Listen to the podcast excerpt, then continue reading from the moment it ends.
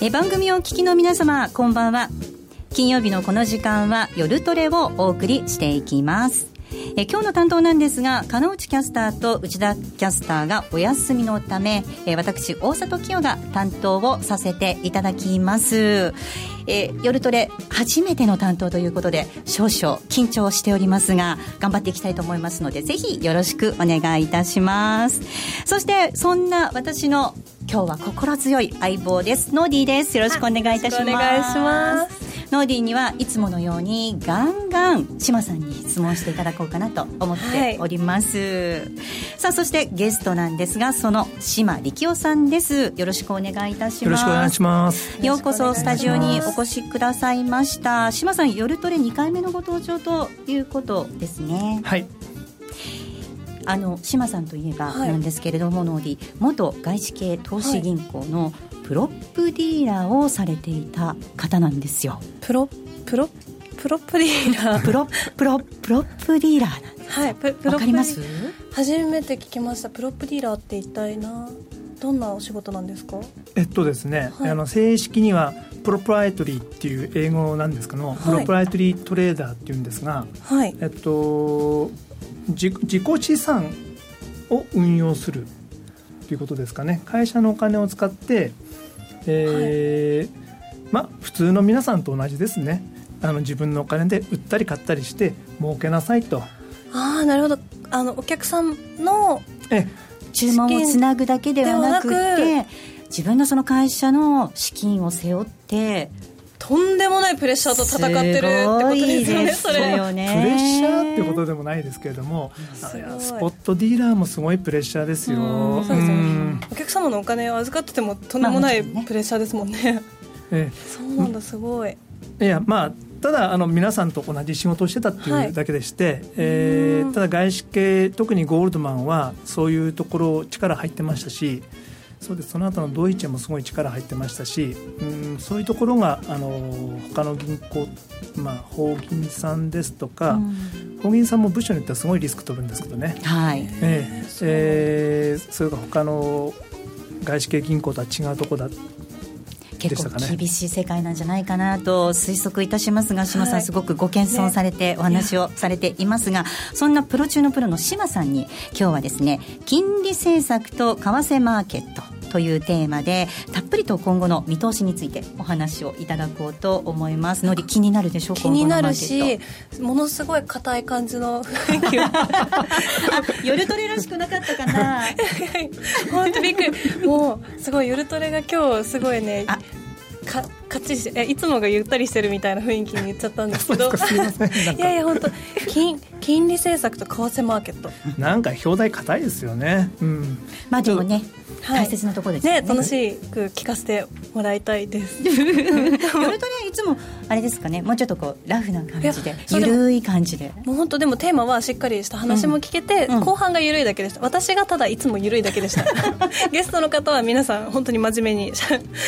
ゃ話を説明してくださってましたの真面目さとノーディーの緩さがこう相まっていい感じの番組になるんじゃないかなと思うのでぜひ皆さんお楽しみになさっていただければと思います、はい、聞いていただければと思います。その,、えっと、その後なんですが FX 取引をもっと楽しむためのコーナーもございます。えまたツイッターや番組のブログでご意見ご質問を随時受け付けております。え今日も夜トレは FX 投資家を応援していきますよ。それでは今夜も夜トレ進めていきましょう。さあ、改めまして、島力夫さんをゲストにお迎えしました今夜の夜トレなんですが、先ほどからもお伝えしていますように、今日のテーマなんですが、金利政策と為替マーケットということで、日米欧の足元の状況から今後を読み解いていただきたいなと思っております。はい、えー、まずは、えっと、現在のそのマーケットの状況っていうのを、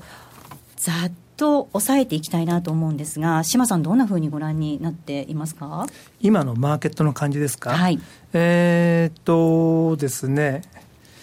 去年の今頃考えますと、ユーロは1.4近く、それからドル円を100円をうろうろしてたようなところでした。ところが、アメリカがあの出口から出る、あのテーパリングを始めたところですね。であの、はい、出口から出ると言っただけで、よく考えるとドルってすごく上がりました、はい、1.4から今1.13台にいますけれどもユーロは。瞬間1.05以下まで下がりましたしドル円も100円台だったの120円と20%上がってますよね。でただあの、肝心のアメリカは、じゃあ、利上げたくさんしたのかっていうと、そんなことはない、あの政策を止めただけで、さあ、次、最初の一歩どうするかってそうなんですよね。えーなんかだんだん逃げ水のようにですねあの6月だったり9月だったり12月だったりと。だんだん後にずれていく、えー、そうなんですけれどもただあの利上げをしたいなと言っただけで実はドルは20%以上上がってしまったというこういう状況がありまして、はい、今はあのその金利政策と為替は密接に絡み合ってるって言いましょうか、あの金利政策の裏の主役が為替ですね。で、アメリカが実際に金利を上げるためには、もうこれ以上ドル高になると困るんで、ドル高にはなってほしくないけれども、政策の方向としては、まあ、金利を上げて、ドルは強くなってしまうだろうと、うん、そうなるとですね、前回の FOMC もそうだったんですが、おそらくすごく強気な声明文は出せなかったんでしょうね、はい、それでドルが高くなっちゃうと、かえって自分たちの政策を進められなくなってしまう。そうですね、ジレンマですね、えそれってね。えそうなんですよね、ですから、なんか弱いふりして、なんか。そうなだ。私なんかもう普通に金利が上がると、為替も上がるって思ってましたもん、もうそれが普通みたいな感じに。まあ、それで正しいんですけれども、はい、そうなんですけれども、あのじゃあこれからですね、アメリカが、まあ、その FOMC のですね、はい、あの2016年、2017年、将来的には3%以上に利上げをしたい、ええ、するという予定になってますけれども、はい、そうなった場合、ドルってどこまで上がるんでしょうね？そうですよ。なんかだって全世界がかその通貨安みたいなのを競ってる状況の中でなんでドルってこんだけ高いなんかこう上がってきてるのに鋭いです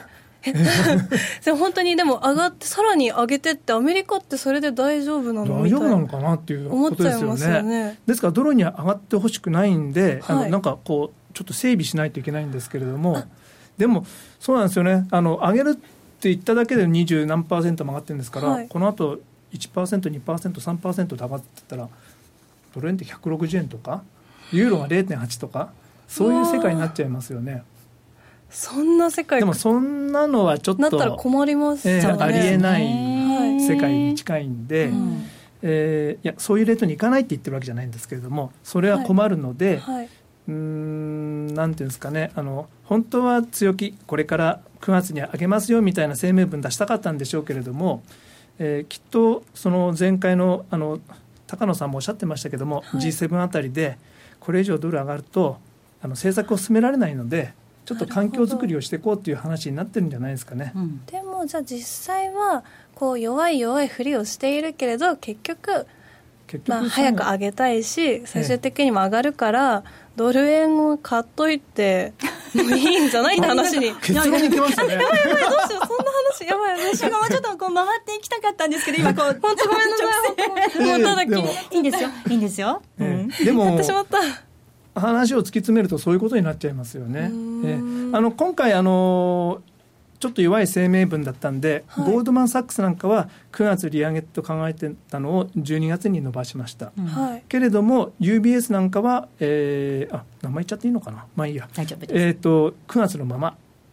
ですし、はい、なんか一部の銀行は12月のつもりだったのを9月に前倒しにしたとかですね。いろいろ混乱してるんです。ただ多くの人たちが8月にしあ9月に集中してたのが12にこう移動しました。うん。どうですかね、でも本当に現在のマーケットっていうのは、先ほど島さんおっしゃったように、金融政策のその裏の顔、金融政策イコール為替政策っていう状況になっちゃってるってことですもんね。ねそうですね。で各国が金利をみんな下げよう下げようっていう話になってて、例えば私ちょっとびっくりしたんですけど、ニュージーランドが下げたりとか、あとノルウェーも下げたりとか、韓国も下げました、韓国も下げましたね。韓国もまだもうちょっと下げるんじゃないですかね。えー、あのだんだん円やっぱりコンペティターが日本になりますんで、はい、それに対抗していかなくちゃいけないので、うん、あとニュージーランドも現在3.25なんですが年内にあと3回あるんじゃないかってうん、今言われてます。うん。そうした状況の中で、そのアメリカが利上げをしたいんだよっていう意思を示すだけで、ピンとドルが上がってしまう可能性があるということなんですが、じゃあ、ただそのマーケットはいつ利上げがあるのかっていうのをすごく探ってますよね、神経質になってるじゃないですか、そこはどういうふうに見ていけばいいですかね？そこはですね、今回の FOMC ではよく分かんなくなっちゃったっていうところですかね。はい、ちょっとこのドットチャートを見てみましょうか、はい。はい、FOMC で何が変わったかです。はい。まあ、たくさん解説皆さんも聞いてられると思うんですけども、えーと、左のチャートがですね、はい。えー、3月の変わってますか？はい。大丈夫です。あで3月のこの2015年のところですですね。あの赤い丸で囲ってるんですが、はい、7人これは0.75ぐらいのところでして、はい、今年2回利上げしますということを考えている人が7人いたんですね。あと適当に散らばってますけども、まあ、あの極端な人と極端にあの高派の人と極端にハト派の人がいて、はい、ただ中心メンバーは7人、このところでまとまってると、はい、でも今回ですね、えっと、1回、2回、3回っていう人がですね、はい、こう5人ずつになりまして、ええイエレンさんはどこなのかなって。どこなんだろう。ええ、イエレンはどこだっていう話を、このこのドットチャートどうやって見るんだろう。ええ、で大体あの、はい、極端にハト派の人っていうのは決まってるんで、はい、ああ彼と彼だなと。この2名はまあ大体わかるだろうと。で上の5人もですねあのちょっと前まで1.5とか言ってた極端な人が、うん、まあもう今年も何回もないから1%かなと言ってるだけでしてあのはとあの強気の人も大体メンバー決まってるんで、うん、上の5人も大体分かると。じゃあ、はい、でもイエレンさんは、えっと、ずっとハト派でしたが、はい、ここのここのところここのところのあの講演会を聞きますとちょっと利上げしたいと、うん、タカ派っぽくなってきました、ですからメンバーの中ではほぼ中心もしかしたらちょっと高っぽいんじゃないかぐらいのところまで来てましたんで人によってはこの3段目のところにいるんじゃないかと思ってますしただあるあのエコノミストによってはこの1番2番目の段じゃないかと、うん、うん、1回の人じゃないかと。1回目のこの2段目にいると思ってる人は年内1回だから12月と思ってますし、イエネンさんがこの3段目にいるだろうと思ってる人は3か月でこんなに変わっちゃうんですねみんなの意見が。まあ。何で変わったんですか？えっ、ー、とですね、はい、冬の天気が厳しかったので、はい、ちょっと景気が落っこってたんですね、はい。えー、ただ冬厳しいですけれどもここのところ最近ずっと冬は厳しいですし、うん、去年もですねあの13月はマイナス成長だったんですがいや4月6月はですね5%の成長だったすごいリバウンドしたんですね、うんですから今年もそういうようになるでしょうと考えている人は、まあ、強気なんですけれどもところが最近の数字を見るとですね雇用はいいんですが、あのいろんな景気指標ちょっと弱いのとまじぱになんで、えー、あとまあなんていうんですか3か月経つと時間が自動的にですねあの年内あと何回って決まってますんでそのお花畑みたいにですねのんきに1.75とか言ってた人もいやあとどんなペースで上げるんだよおかしいだろって。そんな上げてもね、えー、そうですもんね。そうだね。じゃあ1かな、みたいな感じで。必然的にこうだんだんあの現実的なところに収まってくるんですね。うん、主張が、まあ先、ただですねこの2016、2017のドットを見ますと、はい、やっぱりこの強気の主張してる人は強気のままですし、はい、えー、ただ2016なんかかなり下がってますよね。えー、そうですね。本当だ。3人ぐらいですね。3月までですね。この3.25とか3.75とか言ってる人もいたんですよね。ちょっと尋常じゃないですよね。なんかどれぐらい利上げするのが普通なのかがよくわからないんですけど。年に8回あります。8回。FOMC。あ、はい。えー、で0.25%ずつ上げていくと1年で最高2%ぐらい。はい、なるほど。えーで2回に1回上げていくと1%、うん、昔ですねあのグリーンスパン議長の時に、はい、2003年ぐらいのちょっとまああの IT バブルがはじけてリセッションに陥ったんですけれどもその後の回復過程であのそのメジャードペース、まあ、あのちゃんと分かる着々と上げてきますよっていうことを言ってたんですね、はい、その時は必ず毎回0.25ずつ上げて、ええ、着々今はどれぐらいの期間上がってないんですか？今はですねあのリーマンショックの時に、はい、2008年の時にゼロ金になってからずっと上がってないですね。あじゃあそれをあだからこんな大ごとなんですね。そうなんですね。今まで全然ピンときてなかったのが今やっとピンときたっていう。8年間ゼロだったんですよ。なるほど。それをこんな、はい、そう大きなね政策転換になることなんですね。それでマーケットがものすごく神経質になってるのかなっていうところなんですけど、田島さん、これあの、実際のマーケットと、その FOMC が見通している水準とって、これ意外に乖離があるみたいですよね。はい、そうなんです。で、えー、っと、次の表を見ていただきますと、はい、はい、大丈夫です。はい、あの青い線がですね、えー、と3月に示されたその2015年、16年、17年、それから長期の大体の中心値ですね、うん、えー、FOMC メンバーが考える中心となるあの金利水準なんですが、でちょっとオレンジの線が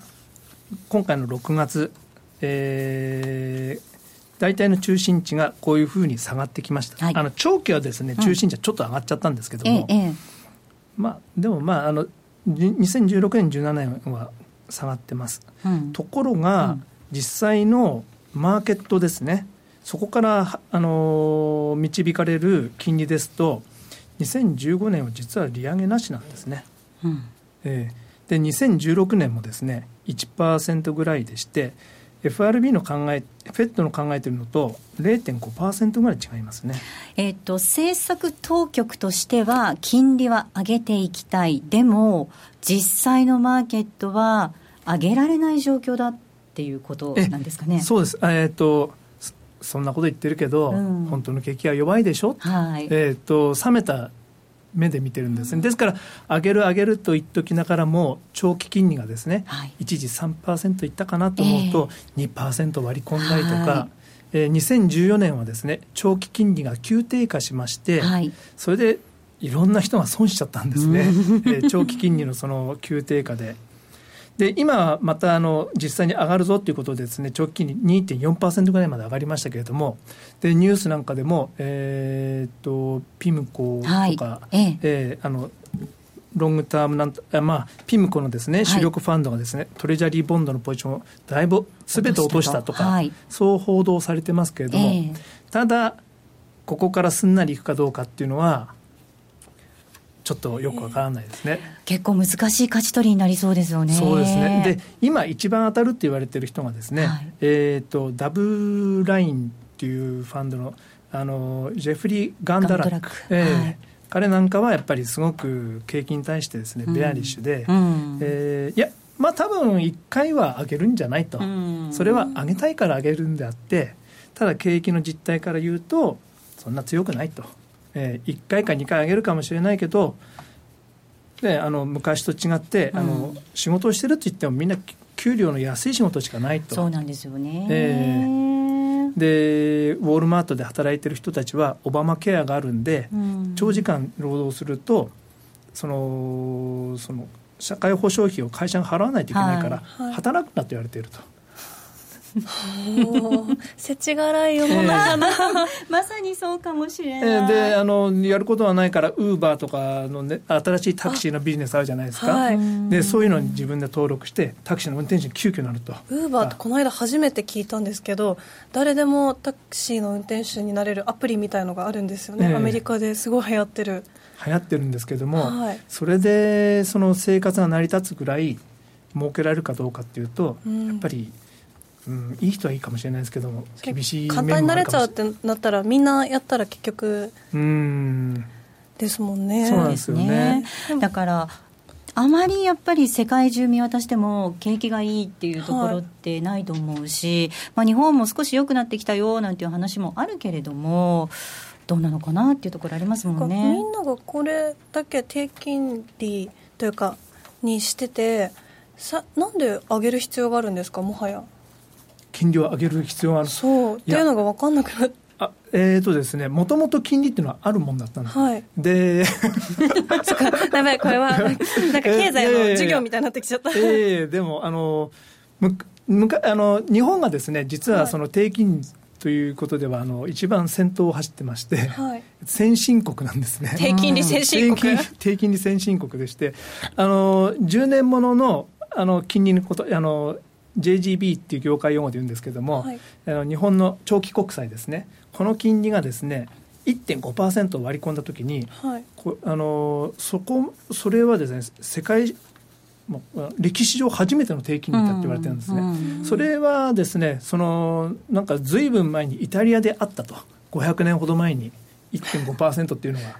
それ以来だと、えー、で、えーと、だからまあ日本は新しい時代を走ってるんですね、うん、で多くの人がですねもうあの日本の長期金利はあまりにも低すぎてある意味バブルだバブルだと。もう金利上がるしかないと言ってる人がいっぱいいたんですけれどもで外人のトレーダーなんかもそうやって JGB を、まあ、金利上がる方向にかけるっていうのはショートにするんですけども、はい、ショートにしたらみんな焼け焦がれ 焼けあの丸焦げになってる 損しちゃったんですよね。損したんですね。えーさあ、島さん、せっかくなので、ヨーロッパの状況もちょっと聞いていきたいなと思うんですけれども、あの、まあ、ギリシャのニュース、はい、もう、ヘッドライン見るたびにちょっと縮小気味なのかなとも思うんですけど、ね、まだまだ続きそうですかね？ただ、まあ、あの、この、昨日の、えーと、ユーロ財務省会合ですか、ここでまとまらないと、6月30日はにはあの資金は入ってこないっていうことになってたんですね。でもまあギリシャにはギリシャの考えきっとあるんでしょうね。あのー、ごね毒みたいな感じですか？えーまあ、あの地政学的なこととか政治的なことを考えるときっとなんていうんですか最終的にはあのギリシャを切り捨てることはできないはずだと、まあ、あの北朝鮮みたいな感じです。ねあの 瀬戸際外交みたいなことやってますけども。でこれがやっぱり他の国の反感を買ってしまうんですかね。えー、でこのままいくとどうなりますか？どうなるかと言いますと、はい、22日になんか緊急のですね EU 首脳会合あるんですが、はい、ただここで何かあったとしてもお金は間に合わないだろうと言われてるんですね。はい、で6月30日に資金が来ないと,、えーと、ラガルドさんはあの部分的デフォルトだと、あの言明してます。普通 IMF はあのその資金を手当てしないといけない日から1か月見て、えっと、通常デフォルトと宣言するんですが、はい、今回はですねあのその6月分も払わなくちゃいけないものいろいろあったんですけど全部月末一括決済にですね、はい、勝手にまとめてしまったんで。えではもうそそうなった以上6月30過ぎたらもうデフォルトだよって言ってますね。でもどうにかなっちゃうんですか？まあ実はどうにかなるようなあの政治的なことはいろいろあると思います。えー、あのそのもしかしたら部分デフォルトになるかもしれないですけどもね。なったらユーロドルとかってどうなるんですか？うんその時はちょっと落ちるんじゃないですかね。えー、いやちょっと前まではですねデフォルトになったらすごい落ちると思われて、はい。えー、ででデフォルトになった瞬間にどうなるかっていうとあのギリシャの銀行とかを持ってるあのギリシャ国債銀行ってまあ国債とか預金とかいろいろ持ってるんですけども、はい、その国債の部分がそのなんとか担保価値がなくなるということで ECB はあの資金を引き上げないといけないと。今あのギリシャの銀行を助けるために ELA といってです、ね、資金をどんどんどんどん出してるんですね。で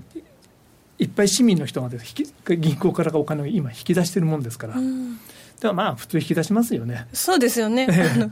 さっきもちらっと話に出たキプロスの時みたいなことになったらあそうですね、えー、あの引き出せなくなって次に引き出そうと思ったらなんか1%あ10%ぐらいカットされてるっていう、うそういう可能性もありますからね。えーででおそらくキャピタ、まあ、そういうのをキャピタルコントロールっていうんですけども、はい、えー、その銀行休業日が1週間ぐらいについて、えー、まあ、そういうなんか大変なことになってしまうと。そうなると多分あのギリシャの一般の国民の人たちも、はい、まあ、政権には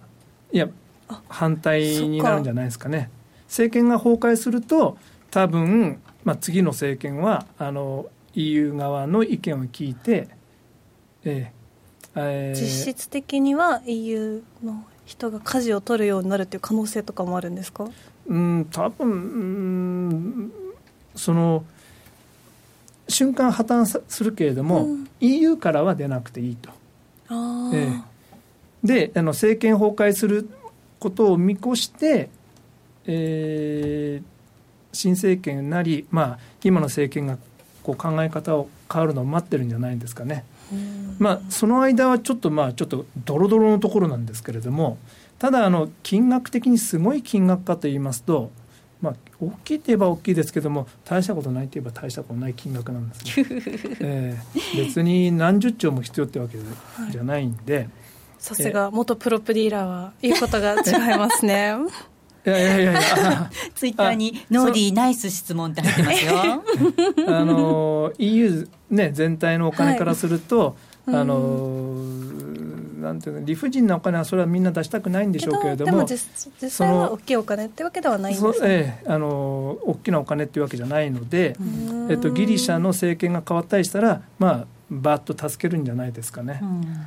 そうなんだ。そして一方、日本の状況なんですけれども、はい、日本の状況、はい。えーと、今日は日銀の金融政策決定会合があって、黒田さんの会見もありました、まあ、さっきもちょっとあのユーストリームの先行配信の方では触れたんですけれども、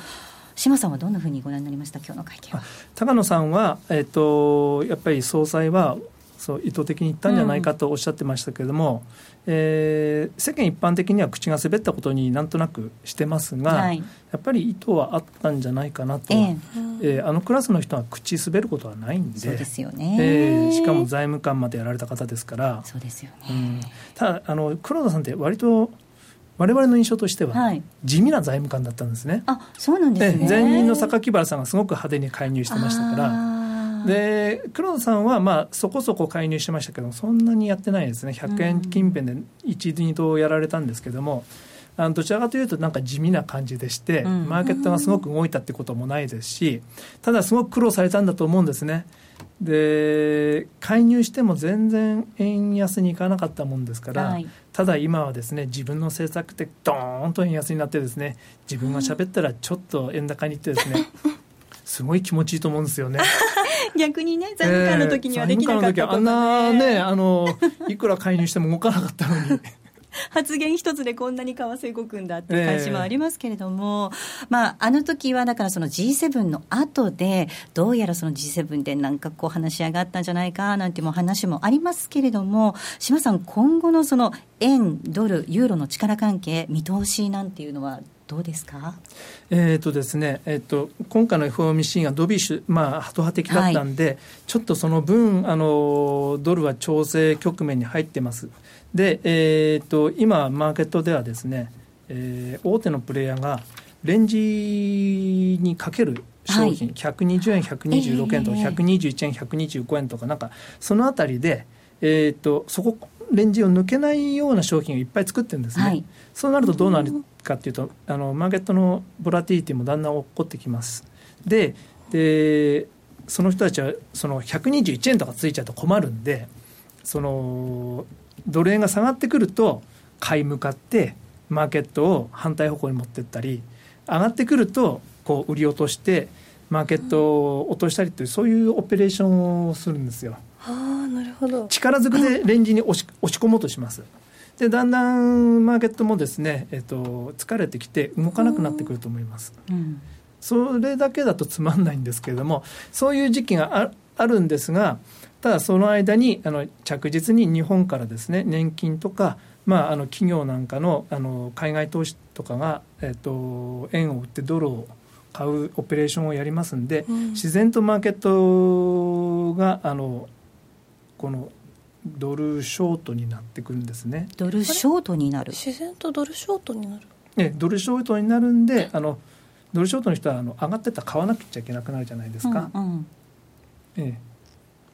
今混乱した。日本は買い続けるんですよね。ええ買い続けるってことは買い続ける人がいるってことは誰かが売ってるってことですね。なるほど。ええ。で知らないうちに売ってる人が出てくるんで、えーと上がった時にその何て言いましょうかあのマーケットが上がるためには、はい、上がった時に買う人がいないとダメなんですね。そうそういうこと、ね、あ高値で売って高値で買えと、えー、まあおかしいですけども あのまあ何て言いましょうかこれから先マーケットがあるなと思う時はですね自分が買ったところよりも高いところであえて買ってくれる、うん、その筋の悪い人たちがいないと思う一人で言うのかなと思いましたけど。ええ。ほえー、あのー、まあある意味そういう人がいないと順調にマーケット上がってくれない、うん、えー、ですからまあストップロスなんかがですねこう階段上にきっとチャートポイントそれぞれこういうところがあって、階段上にストップロスが発動するような形になってるときっとスムーズに上がっていくだろうなと想像して買うんですね。ああなるほど。こう巻き込める巻き込めるって思いながら、えー、そうですね、えー、第1弾第2弾第3弾っていう、えーと、噴火していくだろうなと。でそれはあの、えっ、ー、とある意味失礼な言い方ですけどテクニカルやってる人ってのは大体あのストップロス置くと決まってますんで、えー、テクニカルポイントの置いていくんで。ただそのストップロスがつくかどうかっていうのはそのマーケットのコンディションにもよりますけれども。じゃあそのタイミングは今は分かんない。今はちょっとですね、えーとつけられない。今ではない、えー、ただ時間が経過するとですね、はい、1か月2か月経つと多分あのー、こうあ今回も118円ぐらいから125円台までパーッと上がりましたけど、ねはい、えー、そういう状況になるんだと思います。楽しみまた、えー、ツイッターで志麻さんに通貨ユーロの行方も聞いてみたいっていうのが入っています。ちょっと先ほどねユーロのお話もありましたけれども、うん、ユーロはどうですか？ユーロドルドルユーロ円。えっ、ー、とですね、うん、ちょっとこのえーと、最後の紙なんですけども、はい、すみません言い訳なんですけれども、はい、僕はユーロすごい下がると思ったんですが、ええ、ユーロ3月から下がらなくなった、ええ、下がらなくなりました。申し訳ありませんって感じなんですけど あのー、というのはですね4月の17日の金利水準が上に書いてあります。えーと、これは一番金利が低かった時なんですけどもほとんど0%以下10年債が0.05%っていうぐらいなんですね。ドイツ国債ですね。えー、で、えーと、ECB が量的緩和政策、まあ、あのどんどん買っていくんで、はい、おそらく欧州の金利はこのゼロ近辺で永遠にこう押し込められてしまうんだろうという世界を想定してたんですがところが相場が崩れまして、はい、えーと、一時1%、10年債で1%ぐらいまで上がったんですね。そうなってくるとゼロと思ってたものが1近くなっちゃったんでそうなるとなかなかまあ下がっていかないのかなと。えー、ただただ時間の経過とともに、えーと、欧州の金利も落ち着いてきましてでだんだんだんだんゆっくりと低下していくと思います。でアメリカの金利は次第に、まあ、あの今はちょっと難しいですけれどもやっぱり少しずつ上がっていくんだなろうなと思うんで時間の経過とともにユーロドルは下がるんじゃないかなと、うん、ギリシャはどうなるかともかくとして、はい、えー、金利水準から言うと多分そうなるんじゃないかなと思っております。はい、ということで今日ノーディあの元プロの相場見通し相場感っていうのを聞いてもらったと思うんですけれども、はい、実は島さんメルマガを始められたということですね。そうなんです。なんか恐縮されて。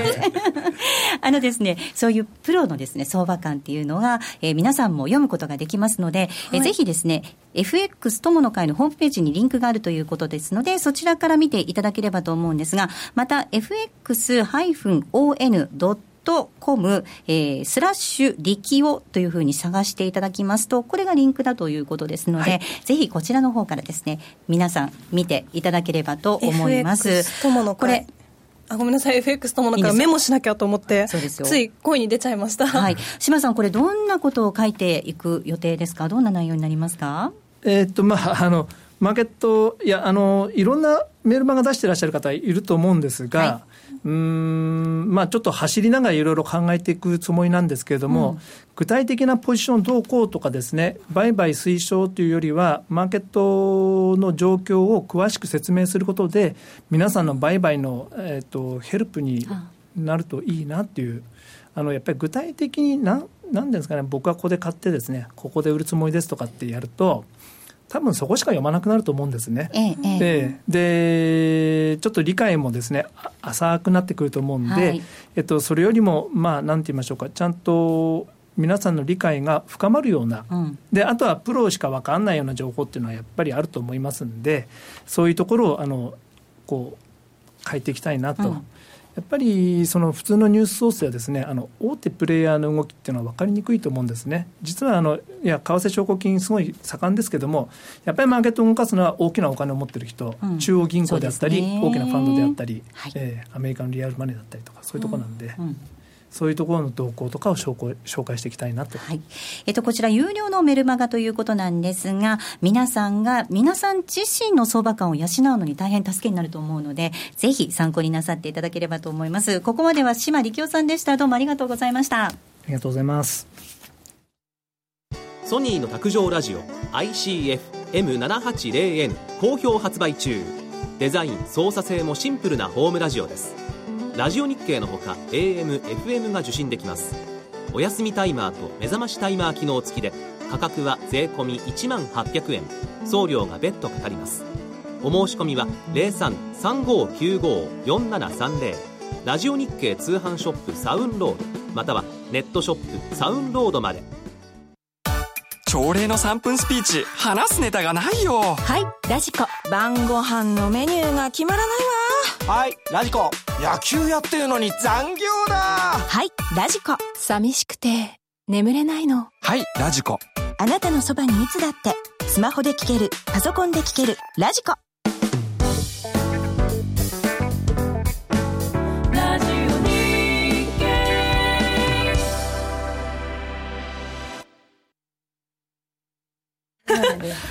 さあ、このコーナーでは、夜テルに新しく加わった2人に、FX トレーダーとして心構えや上達法について、高野さんに指南いただくコーナーなんですが、なんと題して、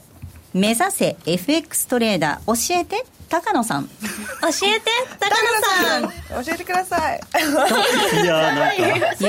えてください。えっ、ー、とですね、あの、内藤梨沙ちゃん、そしてゆきなちゃん、まだまだわからないこと多いと思います。そして今日高野さんに聞きたいこともたくさんあると思うんですが、まずは私の方から一つ教えていただきたいなと思うんですが、はい、えー、やっぱり今年最大の注目点、マーケットでの注目点といえば、利上げなんだと思うんですけれども、まあ、さっきもちょっと、島さんのね、お話にありましたけれども、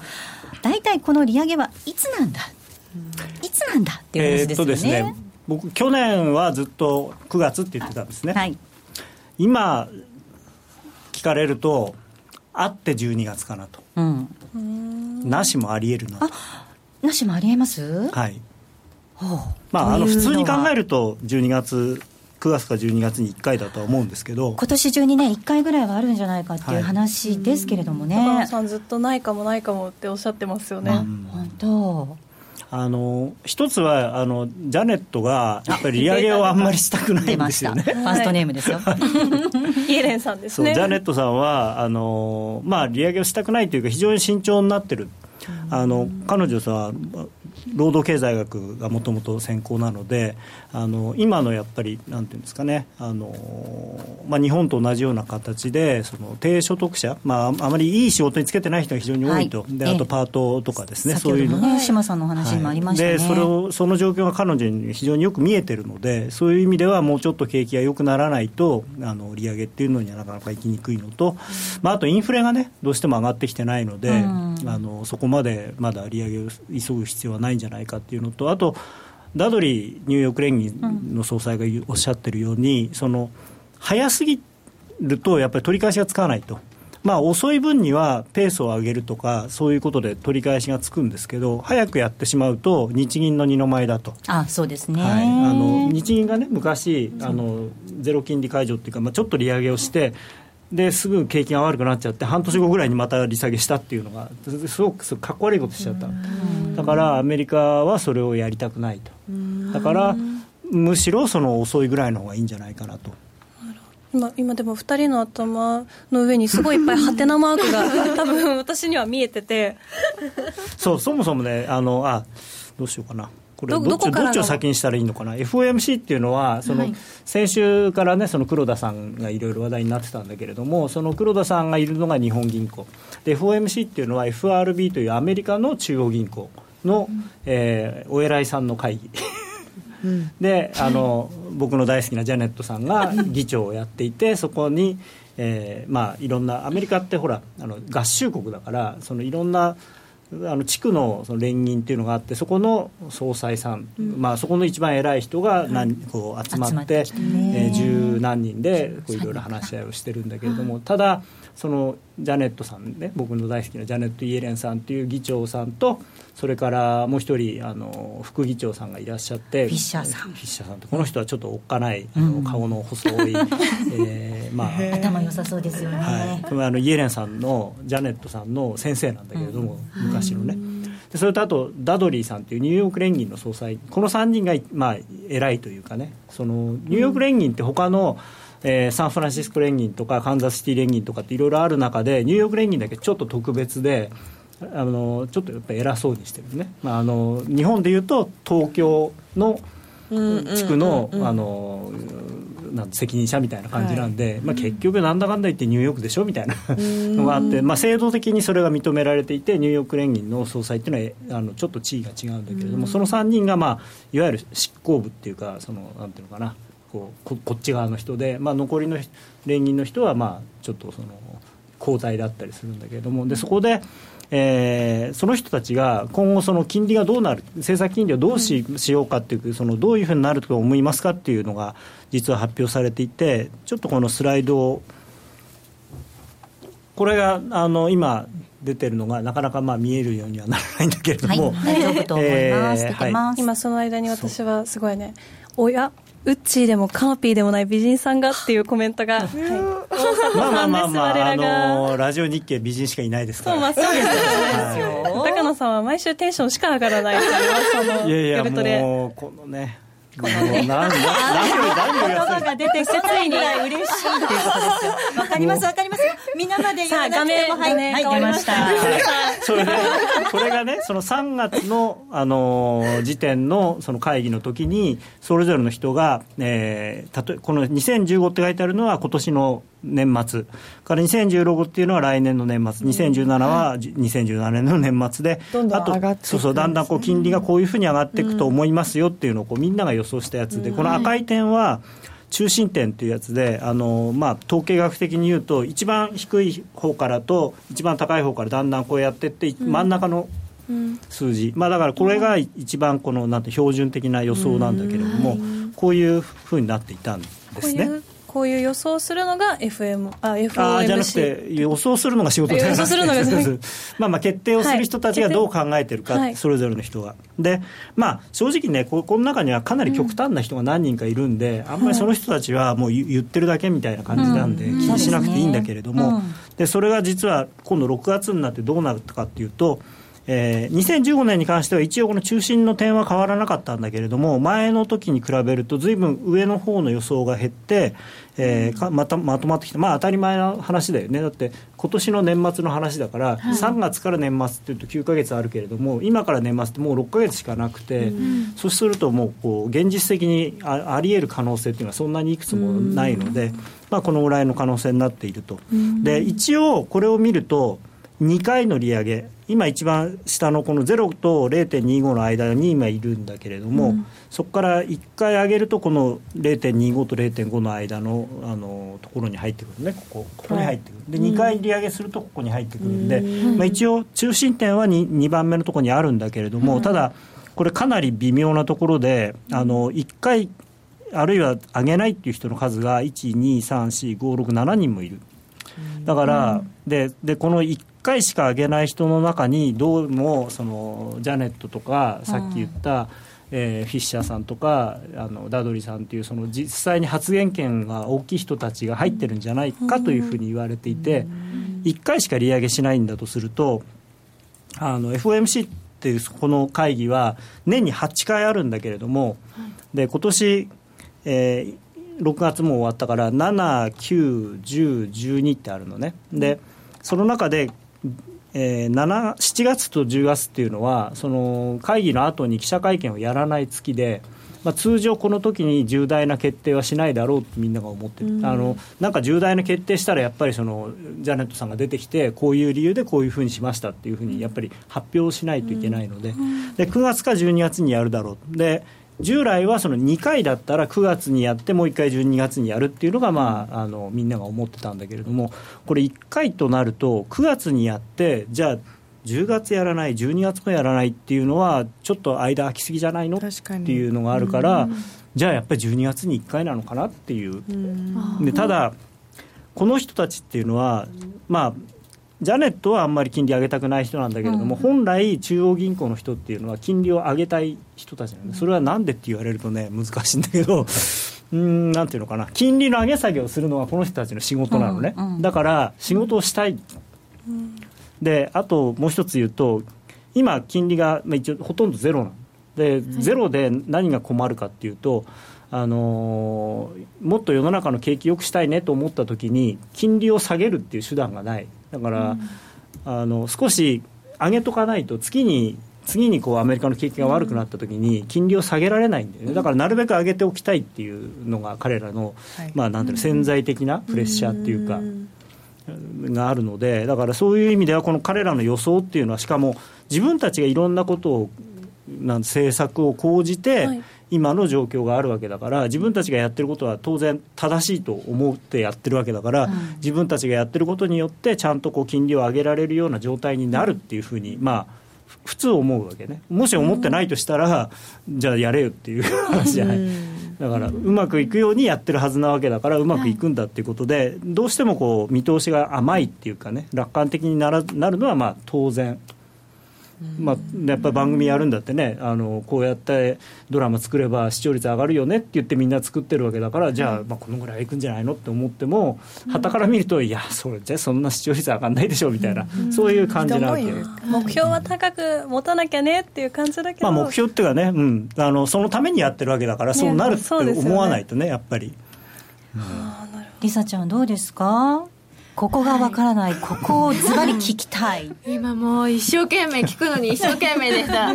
もしかしたら最初のところからちょっと、はい、あれ？あれ？って思うワードがあったとか大丈夫？あでもこの FOMC っていうのはまず何,、なんだかわからなかったので、聞いてあこういうふうに略していく言葉とかいろいろあるんだなと思ったので。ちなみにこのフェデラルオープンマーケットコミッティっていうの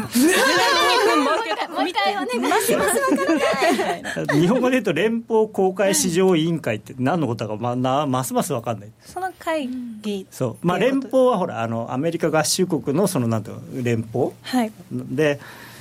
オープンマーケット公開市場公開市場。まあまあ公開市場。そうやって考えると分かんなくなる、ね、私も FOMC って本当につい最近まで意味が分からなかったんですよ、でもみんながなんか金利上げる上げないとかで騒いでるとかっていうのでやっと今年頭ぐらいに友達に説明してもらって分かるようになったからなんかこれが大きい大きいイベントだよっていうことを覚えとけばいいんですよね。偉いさんの会議。そうそうゆきのちゃんはどうですか？今週まあ今週1週間いろんな出来事がマーケットでもあったと思いますけど、そうですね。利上げのこう実施することによってメリットとデメリットって一つずつ何かなって思ったんですけど、えっとねあのまあ、今は非常に物価上昇率がその、まあ、抑えられたっていうか、低い状態なんだけれども、これはあの、まあ、予想としてはね、だんだんこれ上がってくるだろう、はい、で上がりすぎると、やっぱりあのインフレっていうのは低すぎても困るし、うん、高すぎても困る、物の値段がどんどんどんどん上がっていっちゃったら、はい、みんなほら困るじゃん。うん、だから、えー、各国ともね、2%ぐらいにそれをしたい。でその2%ぐらいにこう軟着陸させるためにその金利を上げていくっていうのと。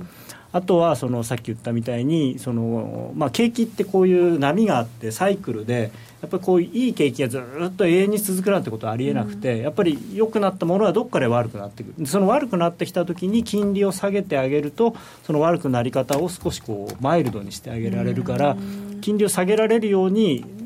その良くなってる時に上げとかないと下げられないっていう、ね、だから、あの、うん、そうそういうことです、ノーディ油断すると抜かれるでってコメント頂いてるので。そうそうそう。私もそれ今見てた、ね、今週も高野さんなんかどんどんこのコーナーがね このコーナーで説明してってもらっちゃうと聞いてるんだから大丈夫。確かに。まだまだあの、はい、多分あのりさちゃんとゆきなちゃんの頭の上には多分たくさんハテナがありますけれども、うん、毎週1個か2個ずつこうねそのハテナが減っていくような形にしていきたいなと思うので、まあ、今回はねだからその FOMC っていうのは偉い人の会議だっていうのと、うんえー、ジャネット・イエレンさんと ダドリーさんとスタンレー・フィッシャーさんが偉いんだっていうのが分かるとだいぶ、あのこれから力関係ねやっぱり、これも政治みたいなもんだからそのなかなか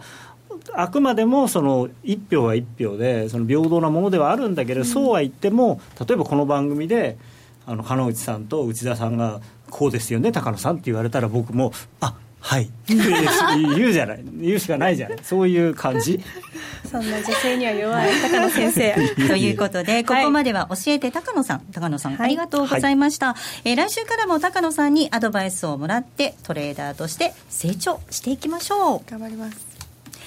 えドル円が大きく動き始めた今だからこそ選べるミラートレーダーで FX トレードにチャレンジしてみませんか？FX プライム by GMO の選べるミラートレーダーは、ストラテジーと呼ばれる運用実績の高い投資戦略を選択するだけで、24時間自動で売買収益チャンスを逃しません。また、為替のプロが厳選したストラテジーのパッケージ、ストラテジーパックも多数ご提供しております。システムトレードを始めるなら、FX プライム by GMO の選べるミラートレーダーをご利用ください。株式会社 FX プライムバイ GMO は関東財務局長金賞第259号の金融商品取引業者です。当社で取り扱う商品は価格の変動等により投資額以上の損失が発生することがあります。取引開始にあたっては、契約締結前交付書面を熟読、ご理解いただいた上で、ご自身の判断にてお願いいたします。詳しくは、契約締結前交付書面等をお読みください。気になるレースが今すぐ聞けるラジオ日経のレース実況をナビダイヤルでお届けします開催日のレースはライブで3ヶ月前までのレースは録音でいつでも聞けます電話番号は0570-008460 0570-008460 0570を走ろうと覚えてください。情報量無料かかるのは通話料のみ。ガイダンスに従ってご利用ください。CD 金井さやかの90日で仕上げる TOEIC テストステップバイステップコーチング好評発売中。500分にも及ぶ音声ファイルとボリュームたっぷりの PDF ファイルを1枚に収納。しっかり確実にテストに向けた指導を受けることができます。お値段は税込5400円。送料が別途かかります。お申し込みお問い合わせはパソコンスマートフォンからラジオ日経ネットショップサウンロードまでどうぞ。夜トレ高野康則の今夜はどっち？このコーナーは真面目に FX、FX プライム by GMO の提供でお送りしていきます。まずはノリ、ちょっと気になるドキドキしてさっきからここでドキドキしてたんですけど、ドル円が足元すごい今、122円の80割っって一瞬下つけたんですけど高野さん今夜はどっち？どっち？いやこれね何があったんですか、あのー、今？いや何があったかわからないですがちょっとチャートを見ていただきたいんですけれども、はい、まあ悲しいお知らせというかですね。はいもうよくあるパターンで、この冷やしの一目金公表の基準線と転換線の間を行ったり来たりするという、ドル円君の好きなパターンにまた入り込んでいるという。なるほど、はい、レンジ大好き、ドル円様ですね。まあ、確かにね、あの122円台、まあ昨日もあの40台つけて戻りましたけど、あの結構実需の人は変えてないんですよね、あの変えてないっていうかあの、オプションを買ってたのが、125円でノックアウトしちゃったりしてるのでって、すごい難しいこと言,、言ってるな、いろいろ、ごめんなさいね、えーうん、そうドルを買う約買う約束をしてたのが、その約束が消えちゃったりとかって、そういうね、世の中、なかなか不条理なことが不条理なことが、一筋縄にはいかない世の中なんですよね。はい、いや僕はでも銀行であのトレーダーとかセールスをやっていたときに、あの輸入業者さんに上がってノックアウトがつくようなものとか、輸出業者さんで円高になったときにノックアウトがつくような商品を売ってるやつは、絶対にこいつらろくなもんじゃないと思って、お客さんにそんなもん買っちゃいけませんっつって、騙されてますよっつって、本当に必要なときにそれないんじゃ意味がないでしょ。そうですよね。そうだから保険なのにがんになったら保険料出ませんよみたいなそういう感じの保険なわけ、そんなそんなのってないでしょって。そうですよね、はい、さあ高野さんそして来週のスケジュール押さえておくべきこと PC コアありますね。そうですね、うん、あのまあでもまだプラス1.2なんですよね予想がね、はい、であのまあこの今、物価がね、上がってこないと金利上げにくい上げにくいんだけれども、うんうん、この PC コアデフレーターっていうのを、まあ、FRB、FOMC としては公式にこの指標を見てますっていうふうにずっと昔から言ってる指標で、これが2%ぐらいになるように、なんていうのかな、こう彼らは金融の調節をするっていうのが彼らの目目標なんだけれども。これはなかなか上がってこない、でまあ、もちろんいろんな理由があるんだけれども、原油が安いとかで、これが上がってこないことには、なんかやっぱり利上げっていうのがあんまり現実的にならないので。だってこれ、こんなね、もう今、5月で1.2とか1.3とか言ってるのは、はい、そんな2%に年内にいくとは超、とても思えないんですよね。よっぽどなんかね、そんな急に景気が良くなるって、まあまあ、あとは一番簡単なのはあれですよね、あの原油がどーんと120ドルぐらいになれば、あのもちろん原油の値段はこれ入ってないですけど、うん、ただあの、当然、原油が上がればいろんなものの値段が上がりますからね、うん、だから間接的にそういうのが効いてくるんですけど、うん、まあ、まさかね、PC コア上げるために何か中東でやらかすとかっていう、そういうことはないでしょうから。なんか恐ろしい話になってきたぞ、はい、その他押さえておくべきこと注目点、はい、そうですね。あの、まあ、正直特にこの何がっていうわけではないんですけどギリシャの問題が、やっぱり年月末がまあ一つのリミットなので、まあ、あのもちろんね、あの月末にお金払えなくても、実は1か月間はその死刑執行までの時間があるので、うん、その間にまたなんとかするとかっていうのがあるんですけれども、まあ、22日にあのユーロ圏のあの首脳会合をやって、そこでチプラスさんを吊るし上げて、お前らなんとかいい加減にしろというのがあるので、まあ、それがちょっと一つ注目かなと思いますね。うん。はい、まあ、あとはアメリカの耐久財受注とか、あと GDP もあるので、確放値、また変にこう下方修正なんかされると、あやっぱり金利上がらないなっていう話になる、でちょっと僕はドル円どっちかっていうと、基準線を割り込んで下がる方向のリスクがあるんじゃないかなと思ってます、はい、さあそして残り時間も本当に少なくなってきたんですけれども今夜はどっちドル円はレンジでいいのかなっていうところですかね、うん、レンジなんですけどそれこそさっきの話じゃないけど下向きのオプション買いたいぐらいの感じですね。来週は、ね。うん、来週は。来週に向けて。月曜日にいろいろあるからユーロドルはとりあえず様子見、ね、ユーロはね、これもう本当不思議なんですよ、こんだけ悪い話出てるし、昨日だってもうあの結構、周りの人ぶち切れてて、もうあの もうゲームは終わったとかね、言われてるし、あのダイセルブルームってそのユーログループの議長さん、これまで割とギリシャを、まあまあまあ、そんなね、皆さん、ギリシャも困ってるんだから、あんまりいじめないでよって言ってた人に、あもうユーロ圏離脱の方向ですねとかって言われちゃってるんで。だからもう、でも実際にユーロ出るとなったり、デフォルトっていうことになると、やっぱりユーロ下がると思うんですけどね。そうですよねどうなっていくのかというところですが、はい、本当に皆さん、今夜はどっち行きましょうかというところですが、ぜひ来週もお楽しみになさってください。はい、えここまでは高野康則の今夜はどっちでした。このコーナーは、真面目に FX、FX プライム by GMO の提供でお送りしました。えさあお送りしてまいりました。番組なんですがそろそろお別れの時間近づいてまいりました。ラジオをお聞きの皆さんとはお別れかなと思います。今日初めての夜トレでしたがなんとかここまでやってきてよかったなと。ありがとうございます。皆様ありがとうございます。そしてご覧いただいた皆様お聞きくださった皆様本当にありがとうございました。この後ユーストリームでは引き続き延長戦をお送りしていきますのでぜひそちらも楽しみになさってください。それでは皆さん良い週末お過ごしください。さようならさよなら。